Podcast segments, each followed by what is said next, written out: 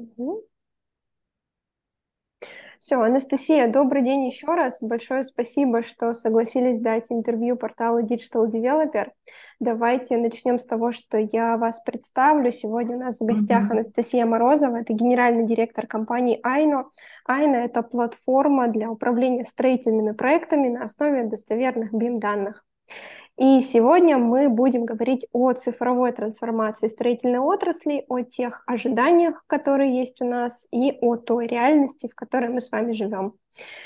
Итак, э, давайте начнем. Начнем с в целом о цифровизации. По нашим оценкам, uh-huh. сегодня на российском рынке представлено около 200 IT-продуктов для как раз-таки проектирования и строительства а, недвижимости. Расскажите, как вы в целом оцениваете уровень цифровизации отрасли? Во-первых, э, добрый день. Очень рада э, виртуальному знакомству и э, рада тем слушателям, которые к нам присоединятся. Действительно, Опыт э, позволяет э, рассуждать о цифровизации стройки, потому что мой путь э, начался с очень далеких 2006, 2007, 2008 годов, когда мы в первый раз начали разговаривать с отраслью про информационное моделирование, впервые произнесли, произнесли термин BIM, который сейчас уже как бы даже немножко поднадоел, наверное, от частоты его упоминания. Поэтому могу в динамике отследить, что происходит с цифровизацией отрасли. И, конечно, наличие 200 э, решений – это, с одной стороны, очень хороший знак. Это значит, э, что огромное количество компаний, умов э, включились, собственно, непосредственно в процесс цифровизации, с одной стороны. С другой стороны, это безумно усложняет задачу застройщикам, девелоперам, строительным компаниям, потому что ну, чем шире выбор в любой отрасли, тем, тем сложнее. Вот, но если совсем серьезно, давайте посмотрим на разные а, этапы жизненного цикла. А, понятно, что а, в проектировании количество решений намного меньше, а, и количество вендоров, которые российских вендоров, я имею в виду, которые сейчас предлагают решения именно для цифровизации этапа проектирования, оно сильно меньше. Там есть вполне понятные фигуры, которые уже достаточно давно вкладывают и инвестируют э, в это направление, и у них, конечно, еще огромное поле а, паханное, что нужно сделать для того, чтобы решения были а, мирового уровня. Вот. И дальше вот эти вот все сотни решений, они, как правило, являются очень э, такими узконаправленными, специализированными программными продуктами, а, которые а, решают э, малые, малый спектр задач. То есть, с одной стороны, как бы радует количество, да, с другой стороны, оно не очень сильно упрощает жизнь, uh-huh. потому что а, любому застройщику в этой ситуации придется комбинировать финальное комплексное решение из огромного количества мелких, которые между собой на самом деле еще и не всегда синтегрированы или даже иногда и готовы интегрироваться. Ну и понятно, что ну, если там прагматично смотреть на эту ситуацию. Далеко не все из этих 200 решений выживут, uh-huh. а, останутся наверняка сильнейшие, кто, uh-huh. естественно, покажет время. Но мой такой взгляд на ситуацию, что решения, конечно, будут в какой-то момент консолидироваться, потому uh-huh. что а, должно остаться несколько, не один, но несколько крупных а, игроков, которые в обязательном порядке должны конкурировать. Без конкуренции рынок развиваться будет, это неправильная история. Но вот если говорить про проектирование, там все более-менее сложилось. В строительстве а вот эти вот игроки, которые останутся и которые, может быть, консолидируются даже как-то, может быть, даже сконсолидируются с теми, кто сейчас э, занимается решением для проектирования, они, э, ну, это вот время покажет, это как раз процесс текущий.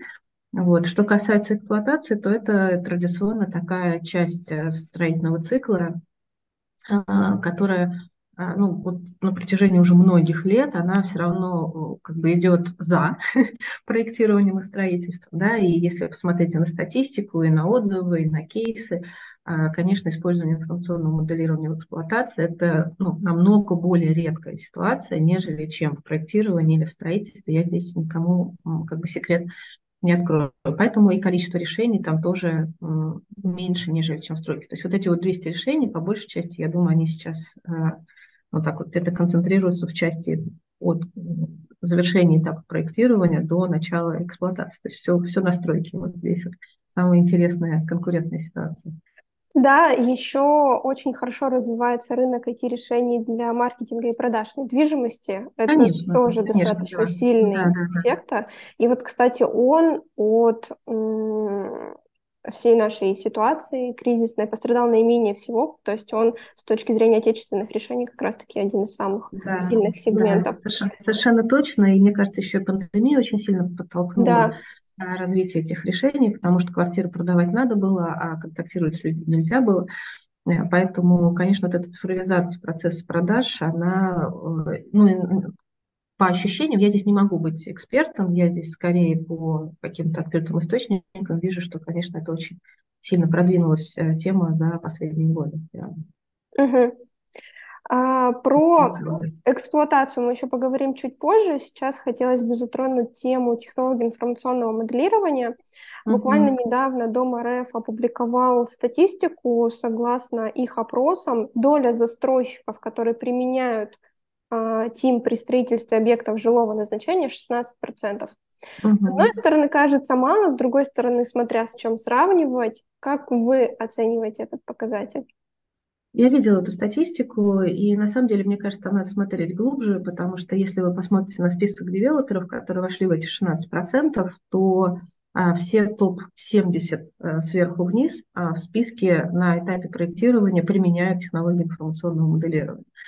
А другими словами, из там, более чем трех тысяч застройщиков, конечно, процент как бы именно в штуках небольшой, но если мы посмотрим на квадратные метры, то ну, понятно, что все, кто находится в топе, уже давно это используют, и неважно, требует государство или не требует государства, потому что если технология информационного моделирования применять с умом, то она действительно приносит ощутимые бизнес-value, то есть она позволяет а, действительно позволяет контролировать а, себестоимость строительства, управлять себестоимостью строительства.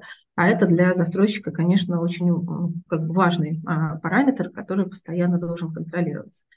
А из-за этого, из-за понимания того, что это возможно, крупные застройщики, конечно, уже очень давно в этом направлении а, движутся, и поэтому ну, так по-хорошему процент, мне кажется, надо рассматривать как намного более высокий, нежели чем 16. Мгм. Я имею в виду, если мы будем смотреть не на количество застройщиков, а на количество Мгм. тех квадратных метров, которые сейчас с помощью технологии информационного моделирования как минимум проектируются. Мгм. В стройке ну, ситуация другая, я думаю, что мы с вами об этом еще поговорим. А, Если я не ошибаюсь, по-моему, даже в этом же исследовании эта цифра приводилась, она там в районе 40%.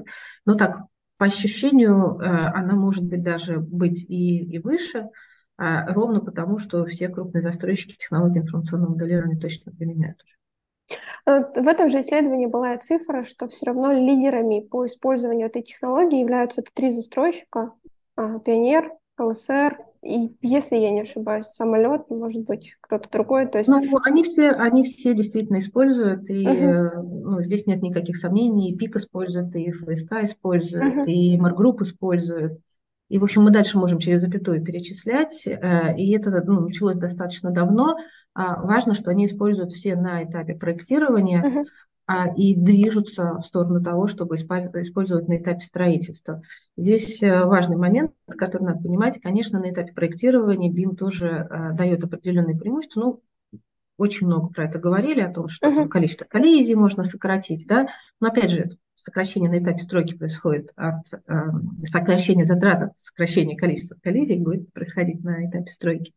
И, конечно, преимущества есть, но э, надо сказать, что максимально это они на этапе строительства. Другими словами, э, сейчас получается это больше такой инвестиционный цикл, когда мы в BIM на этапе проектирования инвестируем, Мгм. а вот получить преимущество и выгоду именно с этапа строительства, вот это вот еще очень многим застройщикам предстоит научиться делать, потому что а, вывод вот этой вот модели на этап строительства очень у многих еще, а, ну, так скажем, он не случился на 100%. То есть есть какие-то попытки, есть э, э, пилотные проекты, но не всегда это достаточно, настолько эффективно, насколько могло бы быть.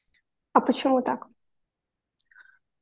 О, вы знаете, на самом деле мы даже тут небольшое исследование проводили и пытались понять, э, в чем же, собственно, основные камни преткновения, основные барьеры, почему вот мы BIM-модель сделали, а дальше стройка начинает жить своей жизнью, и BIM-модель на нее не переходит. На самом деле, э, наверное, один из основных барьеров – это трудозатраты. Как происходит процесс? Модель, если ты значит, грамотный заказчик, если ты понимаешь, зачем тебе, в принципе, BIM-модель, то ты вкладываешь а, определенные требования к модели, понимая, какая информация тебе нужна на этапе строительства. А модель делается в соответствии с этими требованиями, заполняются необходимые а, атрибуты, а дальше с этапа проектирования модель приходит застройщику, который должен проанализировать, ну точнее в отдел, например, BIM-отдел застройщика, да, который должен собрать все необходимые данные для того, чтобы предоставить их для принятия решений. И вот здесь начинаются сложности, потому что какими бы хорошими ни были проектировщики, а, ситуация с а, заполненностью атрибутами все равно не всегда стопроцентно прекрасная, люди ошибаются, не те атрибуты заполняют, не так заполняют, а пока происходят все циклы корректировок, изменений, внесения правильных данных, а поезд уже ушел, и решение уже принято, и те данные, которые на самом деле из модели получены, они уже не нужны для принятия решений, потому что решение уже принято, нету столько времени на принятие решений. То есть трудозатратность на обработку данных из модели, она э, просто по времени иногда бывает настолько продолжительный этот процесс, что данные становятся никому не нужными. То есть происходит разрыв между моделью тем, что происходит на строительной площадке. Это тоже такая частая проблема. А, и там есть очень много таких технических а, нюансов, когда просто не совпадают единицы измерения, uh-huh. когда не совпадают атрибуты, когда... И дальше там могут быть разные ситуации, когда атрибуты, например, просто разные. Ну, то есть у вас э, этаж называется и этаж, и level. Uh-huh. Ну, uh-huh. Понятно. Человек поймет, но когда мы начинаем это машинным образом обрабатывать, нужна специальная система, которая сможет эти атрибуты сметчить, да, то есть сделать так, чтобы компьютер понимал, что этаж и level это одно и то же. А, соответственно, вот именно вот трудозатраты на обработку данных, они приводят к тому, что данные, ну, данные перестают быть актуальными да, а когда они не актуальны, они уже никому не нужны. И вот а, одна из задач, которую, например, мы перед собой видели и ставили, когда разрабатывали систему, это как раз снижение вот этих трудозатрат. Как сделать так, чтобы данные, а, которые наработаны проектировщиками, учитывая, что проектировщики люди, они не могут ну, не ошибаться просто потому, что ну, это как бы э, голова сегодня болит, и там, uh-huh. не знаю, рука дрогнула, мышка не туда нажала. Все равно будут какие-то небольшие недочеты и ошибки. Как сделать так, чтобы не увеличивать вот это вот э, цикл исправлений и сделать э, обработку данных максимально быстрыми, комфортными на стороне и проектировщика, не увеличивая количество задач, которые есть у проектировщика, и на стороне девелопера.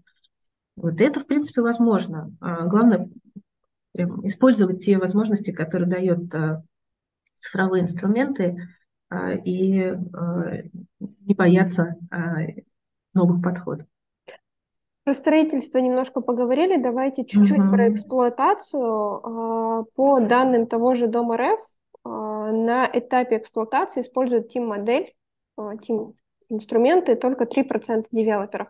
В эксплуатации mm. она не нужна, получается? Нет такого Нет, что вы. Она, она, конечно, нужна, но это еще сложнее, чем, а, чем, чем стройки. То есть, смотрите, мы сделали э, информационную модель. Да? Uh-huh. На этапе проектирования она актуальна, она наполнена uh-huh. всеми необходимыми атрибутами.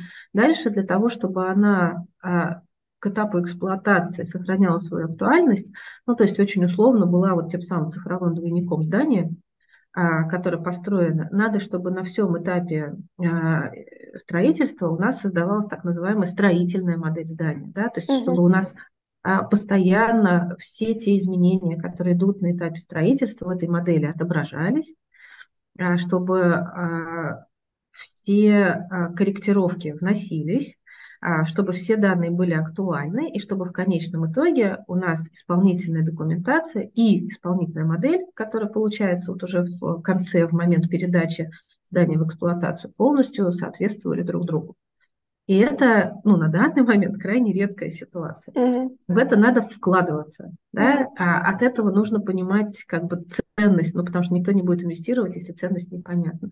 И в идеале для этого а, те же, кто вкладываются на этапе строительства в создание подобной модели, должны получать преимущество на этапе эксплуатации. Да? Если у нас здесь цепочка рвется, и структура, которая эксплуатирует здание, совершенно другая, угу. то зачем тогда тем, кто строит, вкладываться в создание четкой, корректной, актуальной исполнительной модели, информационной модели? Угу.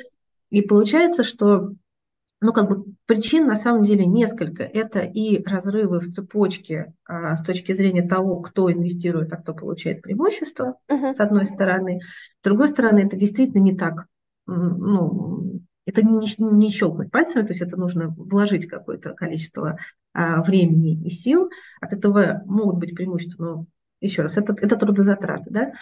И а, поэтому стопорится, собственно, процесс э, в некоторых uh-huh. случаях, и на эксплуатацию уже не находит. Есть другой подход, конечно же. Можно что сделать? Я эксплуатирующая организация, я понимаю, что я хочу эксплуатировать здание максимально эффективно, я собираюсь эксплуатировать его десятки лет, uh-huh. и для этого я хочу сделать а, исполнительную модель или там эксплуатационную модель уже, ну, то есть исполнительную модель, которая станет эксплуатационной моделью, я хочу ее сделать просто с нуля. Неважно, как шел процесс строительства, я хочу сделать эту модель. Возможно, возможно.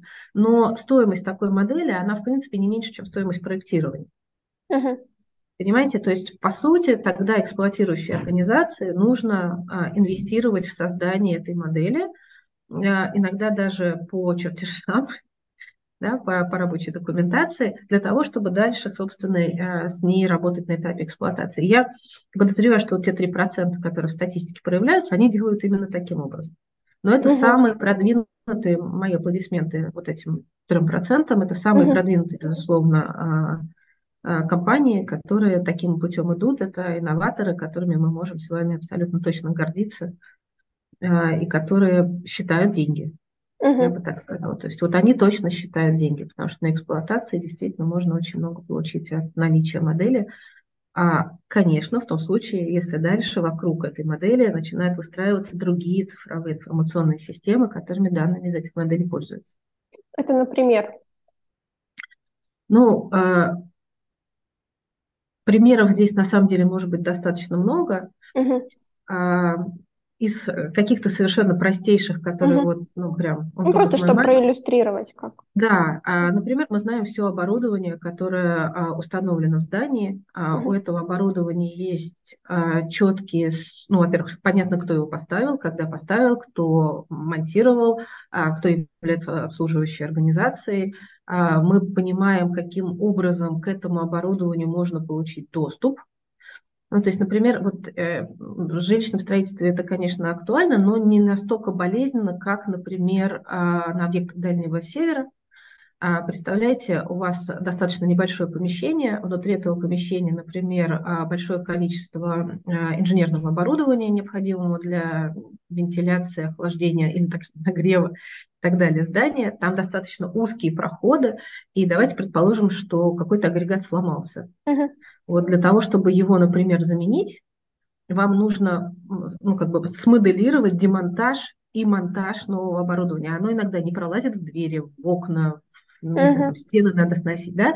То есть, имея, собственно, информационную модель, вы можете весь этот процесс провести, собственно, за компьютером, а в том месте, где у вас есть а, специалисты, не посылая специалистов на вертолетах на удаленную площадку, чтобы они там разобрались, что надо сделать, потом вернулись, потом еще раз слетали, потом в конце концов привезли оборудование. То есть весь этот цикл, он становится как бы в разы быстрее и проще. А иногда просто специалисту, ну как бы узкой квалификации вообще не надо лететь, потому что он все на а, собственно, на модели, на виртуальном объекте а, понял, осознал, сказал, сделал, заказал, да, а по месту уже смонтировали э, люди с ну, другой, другой, более широкой или там общей э, квалификацией. То есть вот в истории с промышленными объектами это вообще очень ярко э, проявляется, и на самом деле поэтому промка в, э, использует цифровые двойники своих объектов, ну, мне кажется, больше, чем 3%, но МРФ, скорее всего, только... Только жилая. Да, только гражданское строительство uh измерял. Там ну, немедленная окупаемость может произойти. Ну, конечно, и экономия света, экономия, ну, то есть все вот эти вот э, истории с умным домом, когда угу. они соединены с цифровой моделью, собственно, объекта, когда, по сути, мы уже начинаем действительно говорить про цифровую тень, да, когда с датчиков снимается информация, а все это попадает на дашборды, и мы понимаем, где что происходит, в каком какой части здания какой датчик у нас находится, что у нас сломалось, где, куда посылать а, ремонтного рабочего. Я помню, простейшие примеры были, которые нам рассказывали, собственно, компании. А, ну, ты, например, понимаешь, что вот для того, чтобы поменять лампочку, ну, что проще. А вот именно в этом месте тебе нужна огромная лестница. И, конечно, можно, значит, э, послать э, техника, который сначала сходит, увидит, какой высоты нужна лестница, вернется, возьмет лестницу, еще раз сходит. Да? Или, зайдя, собственно, в цифровую модель, увидев uh-huh. сразу, где что перегорело, какая нужна лестница, какое нужно оборудование, сразу возьмет все это со складу и один раз сходит. Угу. Простейшие вещи, да, ну именно на этапе эксплуатации, вот в качестве примеров можно приводить, но они экономят время и силы э, значительным образом, особенно на протяжении 50, 60, 70 лет эксплуатации зданий. Угу.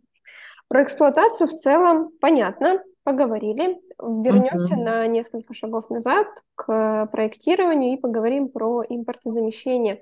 Вообще без темы импортозамещения не обходится, наверное, ни одно интервью за последний год, ни одно мероприятие, поэтому тоже uh-huh. немножко затронем. И до недавнего времени абсолютным лидером программного обеспечения для проектирования на российском рынке был Autodesk. Весь прошлый год мы активно писали и обсуждали уход вендора и развитие э, российских аналогов. Угу. Расскажите, как вы оцениваете ситуацию на текущий момент? Удалось ли Autodesk импорт заместить, если можно так сказать? Ну, э, на самом деле, вы знаете, я не думаю, что я какой-то секрет здесь раскрою. Э, конечно, пока нет. Uh-huh. И большинство компаний, с которыми мы общаемся, которые строят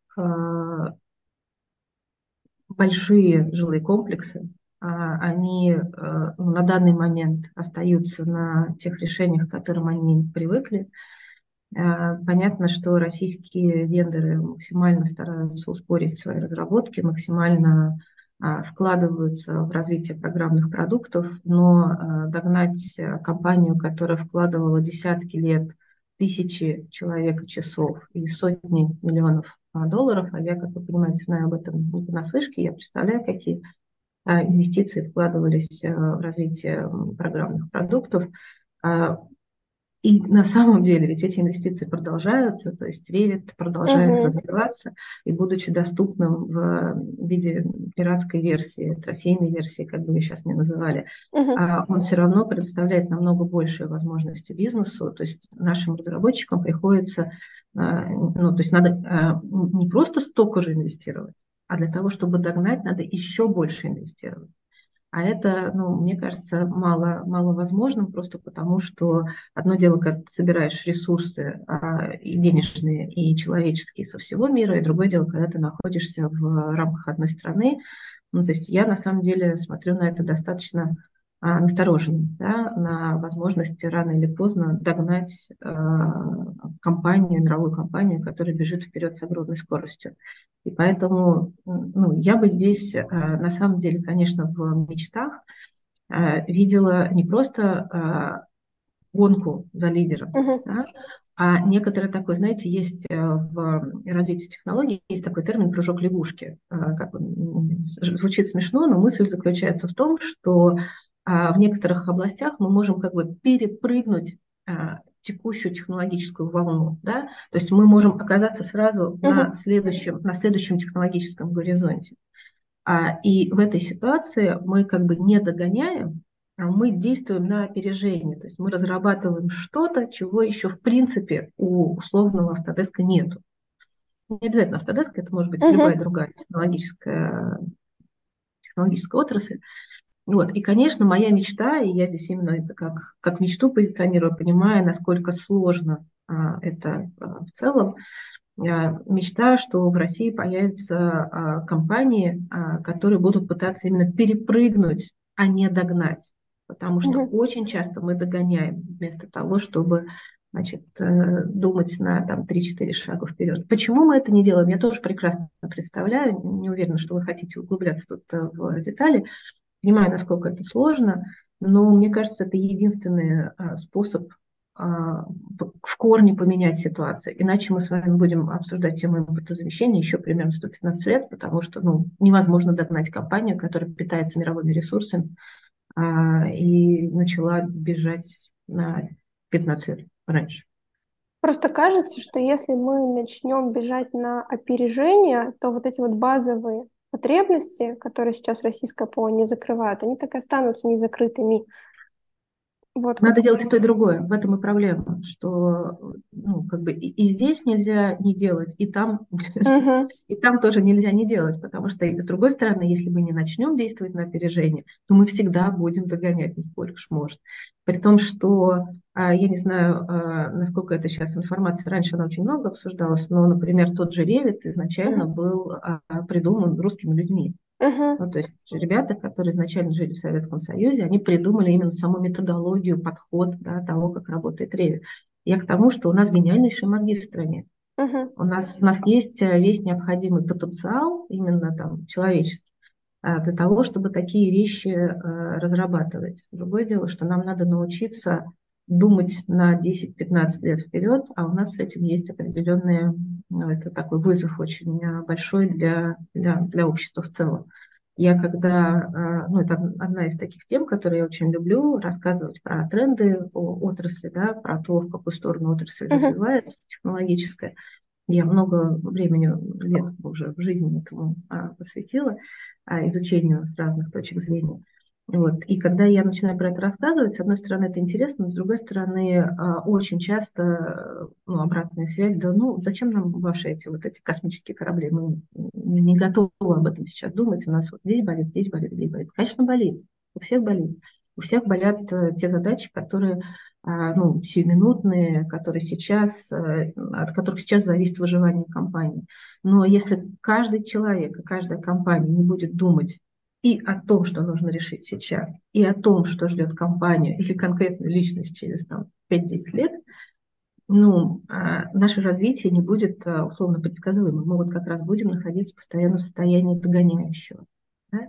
И поэтому внутри каждой компании, а, в идеале, вот и мы у себя в том числе, мы, конечно, думаем о сегодняшнем дне, у нас, конечно, есть краткосрочная стратегия. Но если у тебя нет стратегии или хотя бы направления, вектора развития, давайте так, вектора развития, стратегии надо сейчас совсем неправильно на 10 лет делать, но если ты не понимаешь вектор развития на 10 лет вперед, не думаешь об этом, ну, в общем, вопросик. Просто тут получается, что разработчики IT-решений, они находятся в таком замкнутом цикле, с одной, э, замкнутом круге. С одной стороны, mm-hmm. им нужны бюджеты для того, чтобы разрабатывать новые решения, новые технологии, смотреть в будущее. Это команда, это ресурсы uh-huh, и прочие бесконечные статьи расходов. С другой стороны, заказчики, которые не готовы сейчас в массе своей переходить на отечественное ПО, не готовы инвестировать в такие продукты, и свои бюджеты сохраняют вот в пиратских версиях Autodesk условно. Да. И вот разработчики раз, э, разрываются между двух огней. С одной стороны, Но... все это классно звучит, с другой стороны, ну... Смотрите, ведь э, э, компании не готовы переходить на российское ПО не потому, что у них лейбл российское ПО. Угу. Я уверена, что... Э, ну, Сейчас как раз наоборот. Большинство, большинство как раз наоборот с огромной радостью бы инвестировало в российское ПО, если бы оно было мирового уровня. Понимаете, если оно решает задачи твои, и при этом оно еще и российское, то, ну, это же приятно до мурашек. Да. ну, в смысле, это наоборот а, огромный стимул. То есть здесь проблема не в том, что э, как бы они не хотят переходить на российское, потому что оно российское. Проблема в том, что российское не никак не может...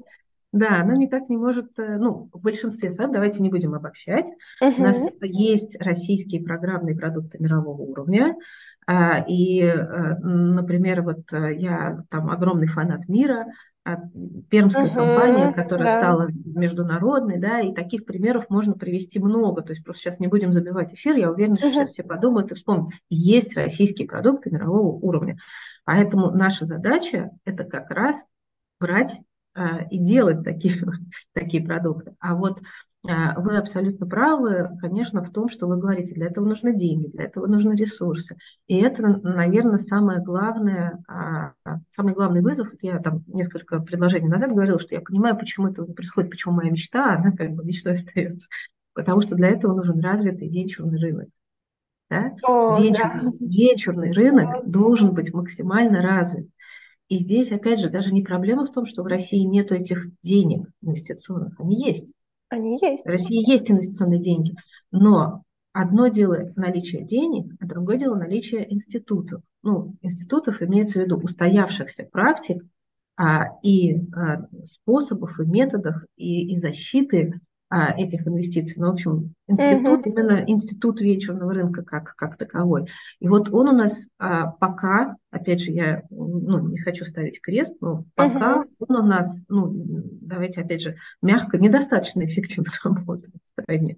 Да, и поэтому а, может ли стартап получить инвестиции, потом провалиться, и чтобы это воспринималось как хорошо?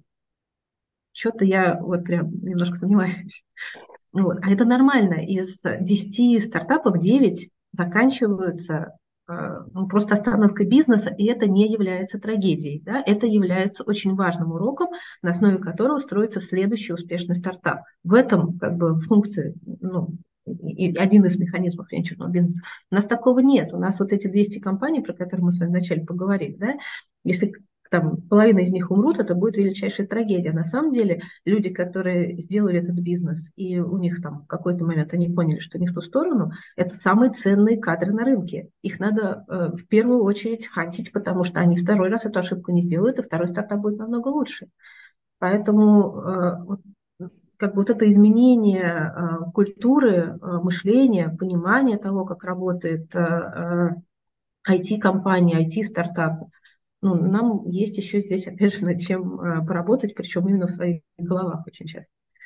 Вообще тема венчурного инвестирования в проптех, в частности, очень интересная, и она действительно mm-hmm. достойна отдельного разговора. А, тут есть что обсудить и над чем поспорить, да, да, да, но да, предлагаю да, оставить это, наверное, на следующую встречу и поговорить немножечко про государство.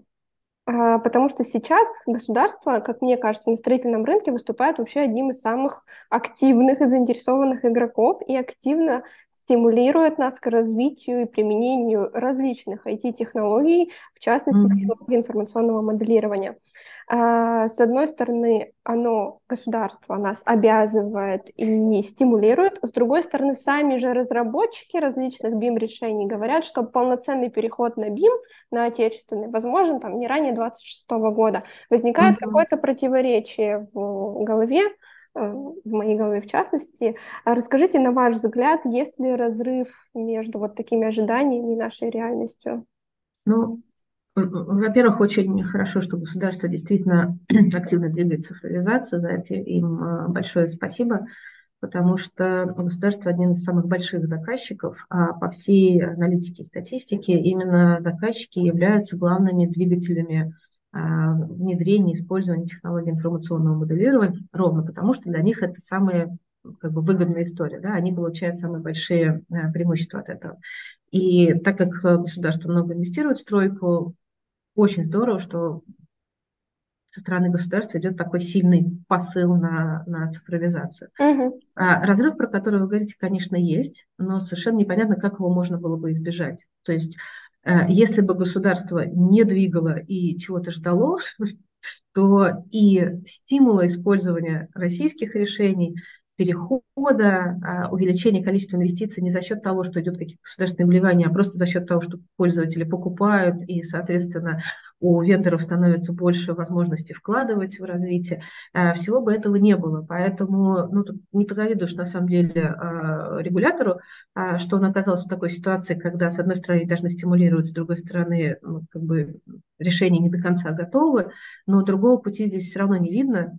Поэтому Надеюсь, что регулятор продолжит э, двигать рынок э, в сторону цифровизации всеми возможными силами, а российские вендоры, мы в том числе, максимально будем э, адаптировать свои решения к тому, чтобы они, точнее не адаптировать, развивать свои решения для того, чтобы uh-huh. они решали те задачи, которые, которые стоят перед отраслью. Здесь, наверное, важный нюанс, который я очень сильно хочу подчеркнуть. Общаясь с большим количеством застройщиков и девелоперов, часто слышу, что один из стимулов, точнее не один, а главный стимул перехода на технологии информационного моделирования, это как раз вот этот вот запрос со стороны государства. Да, это хорошо, что государство требует у нас цифровизации, но использование информационного моделирования в первую очередь именно с точки зрения бизнеса выгодно самому застройщику, самому девелоперу. И поэтому, если внедрение будет условно из-под палки, государство просит, вот тебе государство что-нибудь для галочки мы тебе сделаем, то это а, инвестиции, которые вряд ли у вас окупятся. И поэтому в первую очередь вы должны, обращаясь к застройщику в первую очередь, вы должны думать о собственной выгоде, BIM может давать очень хорошую отдачу на инвестиции, очень хороший ROI. Причем, а, если правильно подойти к процессу внедрения, вы будете получать их достаточно быстро. То есть на первом же объекте у вас уже окупятся те инвестиции, которые вы сделали. Главное подходить к этому не для галочки, не для того, чтобы соответствовать требованиям государства, а для того, чтобы решать свои бизнес-проблемы. И поэтому любое внедрение BIM, любое внедрение информационного моделирования, цифровизации нужно начинать с того, чтобы понять, а на какие вопросы вы с помощью данных найдете ответы, какие управленческие решения вы будете принимать на основе данных, как вы переведете всю систему управления на подход а, дата-центричный. И тогда вы и свои задачи решите, и инвестиции окупите, и перестанете а, вместе с государством обсуждать, ой-ой-ой, как дорого переход на БИМ, а на самом деле а, окупаемость, еще раз повторюсь, уже на первом проекте а, случается, она возможна, и главное правильно подойти к процессу внедрения.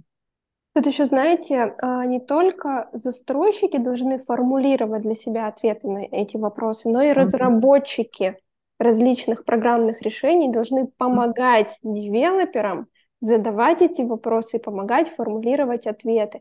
Потому что, наверное, да, пока сами разработчики не научатся грамотно доносить ценность своего продукта, их, наверное, не будут слушать.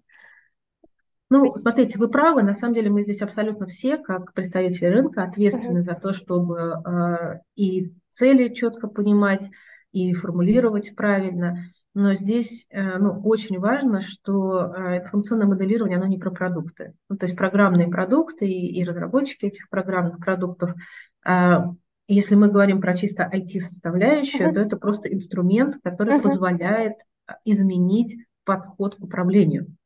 И если мы говорим про технологии информационного моделирования, это в первую очередь изменение подхода к управлению процессом проектирования, строительства и эксплуатации. То есть вместо того, чтобы работать на основе интуиции, uh-huh. предыдущего опыта, а, как говорят, проектов аналогов, как вы считали, проектом аналогов? Да? Uh-huh. Вот, а, по сути, это как раз то, с чего мы с вами в какой-то момент начали разговор, когда я сказала, что есть целая Э, ряд застройщиков, девелоперов, которые управляют своим бизнесом огромным автомобилем, который мчится вперед на скорости э, гоночного болида, и при этом они все время смотрят в зеркальце заднего вида. Да? Не просто, вот, вот просто в зеркальце заднего вида, при этом пытаются управлять автомобилем. Что значит зеркальце заднего вида? Uh-huh. Это значит, мы анализируем ту информацию, которая у нас уже накопилась, да? смотря назад к этому моменту у нас накопилось вот это. Ага, что же у нас получилось? Как один из э, застройщиков мне сказал в свое время, я эту фразу запомнила, теперь прям использую завидной регулярностью, мы не управляем себестоимостью, мы ее констатируем. Мы работали, работали, работали, uh-huh. работали, три месяца собирали информацию, Последний месяц а, все сотрудники просто на ушах стояли, чтобы наконец-то посчитать. И вот мы посчитали, какой, значит, себестоимости мы на данный момент вышли. Мы констатировали себестоимость uh-huh. а, квадратного метра. Вот оно зеркальце заднего вида. Понимаете, что дает технология информационного моделирования при правильном применении, когда мы говорим не про программные продукты как таковые, они могут быть очень разными, а мы говорим про изменения в подходе. Мы говорим о том, что у вас вот а, в вашем лобовом стекле, да, помимо зеркальца заднего вида, у вас есть лобовое стекло, которое сейчас жестко запотело, а, в тумане в таком, да, мы начинаем такое вот а, проделывать, как в детстве в стекле автобуса, дырочку такую, через которую мы одним глазом начинаем смотреть на улицу. Ага, вот у нас оказывается, что там происходит на улице. Вот прямо здесь и сейчас. То есть у нас появляются данные, которые говорят нам, что конкретно в эту минуту, ну, в терминах стройки в эту неделю, происходит на строительной площадке. И к какой себестоимости строительства те или иные действия а, нас привели. То есть мы не постфактум ее анализируем, а мы понимаем, как каждое наше решение, uh вот мы сейчас решили поменять а, что-то в проекте, uh мы решили поменять материал, uh мы решили поменять тип конструкции. Как? Вот прямо сейчас мы будем знать, не через три месяца, а прямо uh сейчас как это повлияет на себестоимость строительства. И если это повлияет а, отрицательно, ну, в смысле, она повысится, мы можем этого не делать в некоторых случаях. Угу. Или же, как минимум, мы будем двигаться дальше, понимая, что она у нас повысилась, и нам надо менять стратегию продаж, угу. маркетинга там, или еще чего-то. То есть иногда вы не можете а, уменьшить стоимость, потому что ну, вы вынуждены принять это решение. Но как минимум вы принимаете его осознанно и меняете другие а, бизнес-процессы в компании или там действия внутри компании, которые а, зависят от того, сколько у вас, конечно, в итоге будет стоить э, квадратный метр. BIM про это. Я угу. к чему? Информационное моделирование, оно про это. А все программные продукты, все IT-разработчики, они э, призваны помочь получить вот эти данные и дальше принять те самые управленческие решения. И поэтому, да, мы все ответственны за то, чтобы лучше доносить информацию о своих продуктах. Но в первую очередь нам всем, опять же, не снимая ни с кого ответственности, из себя в первую очередь, а, нужно начинать разговор с того, а какие управленческие решения мы будем принимать на основе данных. И То есть это как почему? раз ответ на вопрос «зачем?», который да, также да, формулировали. Совершенно точно. И, и на угу. него на самом деле не так просто ответить не так просто ответить. И мы, а, ну, действительно, вот вы правы, мы много учились а, искать подходы, угу. как, так как каждая компания еще индивидуальна, а, каждая компания имеет свои внутренние процессы, свои задачи. Отвечать на вопрос, зачем, единообразно не получается. Угу. Каждой компании будет свой ответ. Вот, и мы очень долго учились, каким образом это делать. Сейчас мы это делаем через так называемую виртуальную экскурсию по цифровому строительному объекту. То есть мы показываем на а, неком цифровом строительном объекте, а, какие управленческие решения можно принимать на основе данных и совершенно по-другому. Угу. И когда это происходит на конкретном объекте, с очень конкретными примерами, с цифрами, с финансовыми данными, которые туда заложены, очень быстро, ну, буквально полутора часов хватает для того, чтобы компания э, ответила себе на вопрос «Зачем?». А я помню на том же Всероссийском жилищном конгрессе, где я услышала фразу про гоночный балет, вы сказали, угу. что ответ на вопрос «Зачем?» иногда требуется до четырех недель. Могу ошибиться точности да. Угу. Да, смотрите, я тогда сказала, на самом деле, очень провокационную фразу, которая вызывает, конечно, массу вопросов, но я как это, готова за нее отвечать. Я сказала, что на тех проектах, а, на которых мы сейчас работаем, у нас за первый месяц происходит, за 4 недели, соответственно, те самые, происходит окупаемость угу. вложений, а, который заказчик делает в наши а, услуги, наши сервисные услуги по цифровому сопровождению строительства. То есть вот по тем клиентам, с которыми мы работаем, за первый месяц мы даем им данные, актуальные, достоверные данные из процесса строительства. Мы проделываем вот тот самый глазок да, uh-huh. в зеркальце переднего вида, а, и имея эти данные, а, наши заказчики корректируют курс строительства таким образом, что стоимость наших услуг за первые 4 недели окупается. Вот это очень важно. То есть а, здесь а, в чем причина такой быстрой окупаемости? Потому что мы немножко поменяли процесс а, внедрения. То есть обычно как? Внедрение, результат. Да? Внедрение технологии информационного моделирования это не быстрый процесс. Не uh-huh. надо здесь а, как бы а, ну даже даже не хочу, чтобы в ком-то зародилась идея, что я говорю, что за месяц можно внедрить технологию информационного моделирования. Нет. Но что можно сделать? Мы поменяли процесс. Мы говорим, вот результат. Вы теперь понимаете, зачем. Этот результат мы делаем вам сами, своей командой. Да? Мы просто делаем своими людьми результат на основании ваших данных. вы понимаете, зачем он вам нужен, и дальше мы можем перейти к процессу внедрения. Процесс внедрения может быть достаточно длительным, но в процессе внедрения вы будете понимать, зачем вам это нужно. Вы уже будете понимать, почему те вложения, которые вы делаете, у вас окупятся. И мало того, в процессе внедрения мы можем продолжать делать вам результат своими силами.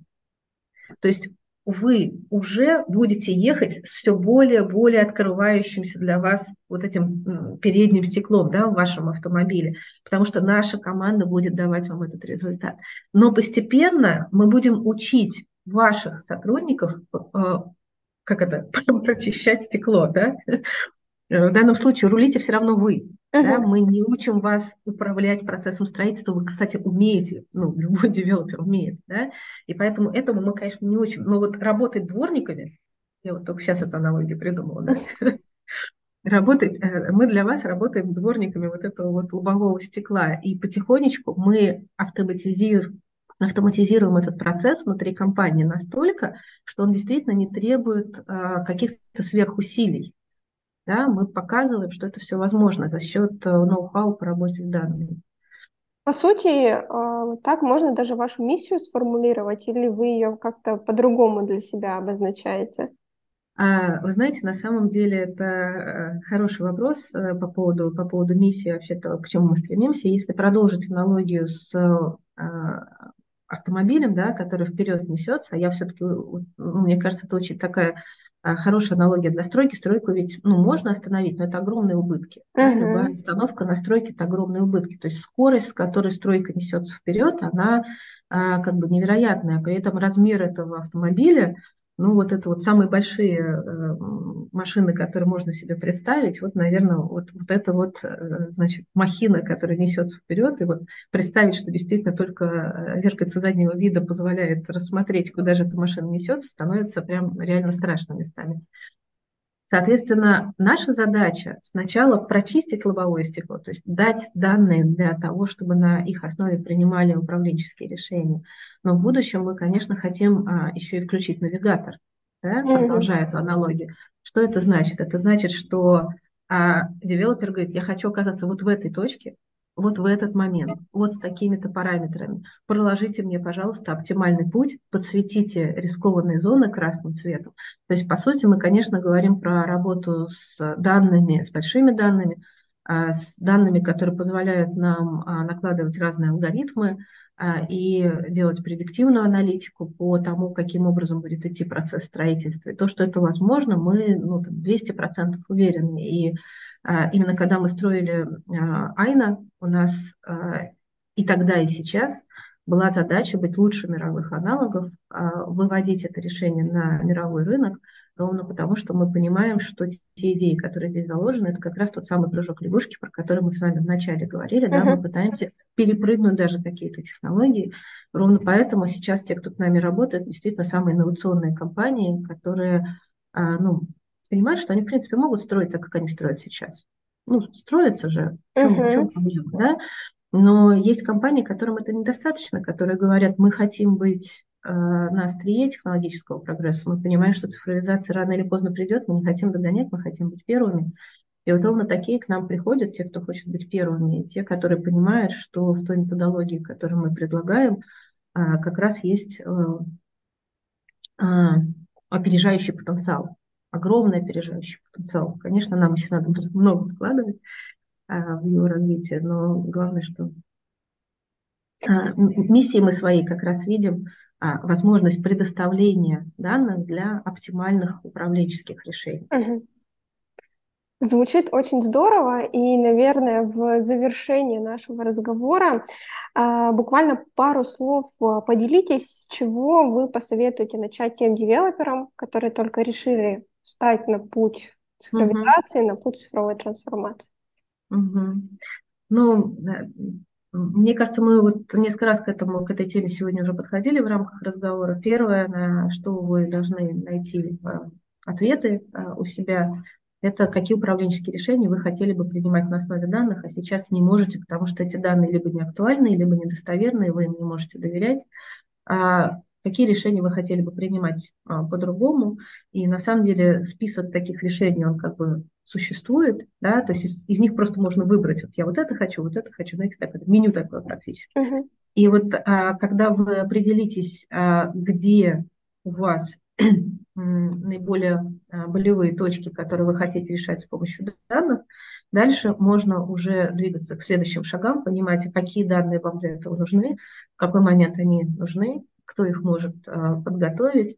И, как показывает практика, каждый раз, когда мы приходим к клиенту, нам говорят, да ну что, у нас этого нет, у нас нет этих данных, мы, вы не сможете с ними работать. А у нас данные в таком э, находятся состоянии, что у вас не получится. На самом деле э, современные технологии позволяют э, творить с данными в определенной степени чудеса, и мы умеем соединять даже несоединимые, как казалось бы, на взгляд наших клиентов данные, и показывать, что вот если их соединить, вы начинаете видеть картину совершенно по-другому. Вы начинаете просто по-новому воспринимать то, что у вас происходит на а, стройплощадке, и говорить, вау, а что действительно, это у нас вот так вот, вот здесь происходит, да, и дальше вы принимаете решение на основе своей интуиции, своего опыта, все как раньше. Просто у вас теперь открыты, широко открыты глаза, они э, смотрят через прозрачное э, лобовое стекло на то, что происходит у вас впереди на, на дороге. Так что начните с того, чтобы понять, какие управленческие решения вы хотите принимать. Если а, Э, ответить на этот вопрос достаточно сложно. Давайте вам приведем виртуальную экскурсию по строительному, цифровому строительному объекту. Вы поймете, какие можно принимать и что вам действительно сейчас актуально и нужно. Анастасия, спасибо большое вам за интервью. Думаю, на этой позитивной ноте мы будем заканчивать. Было очень интересно. Я надеюсь, нашим слушателям будет полезно. А, с удовольствием пообщаемся с вами еще раз, тем более тем у нас очень много для обсуждения. Договорились. Спасибо вам Спасибо большое. большое. Тогда завершаю конференцию. Да. До свидания.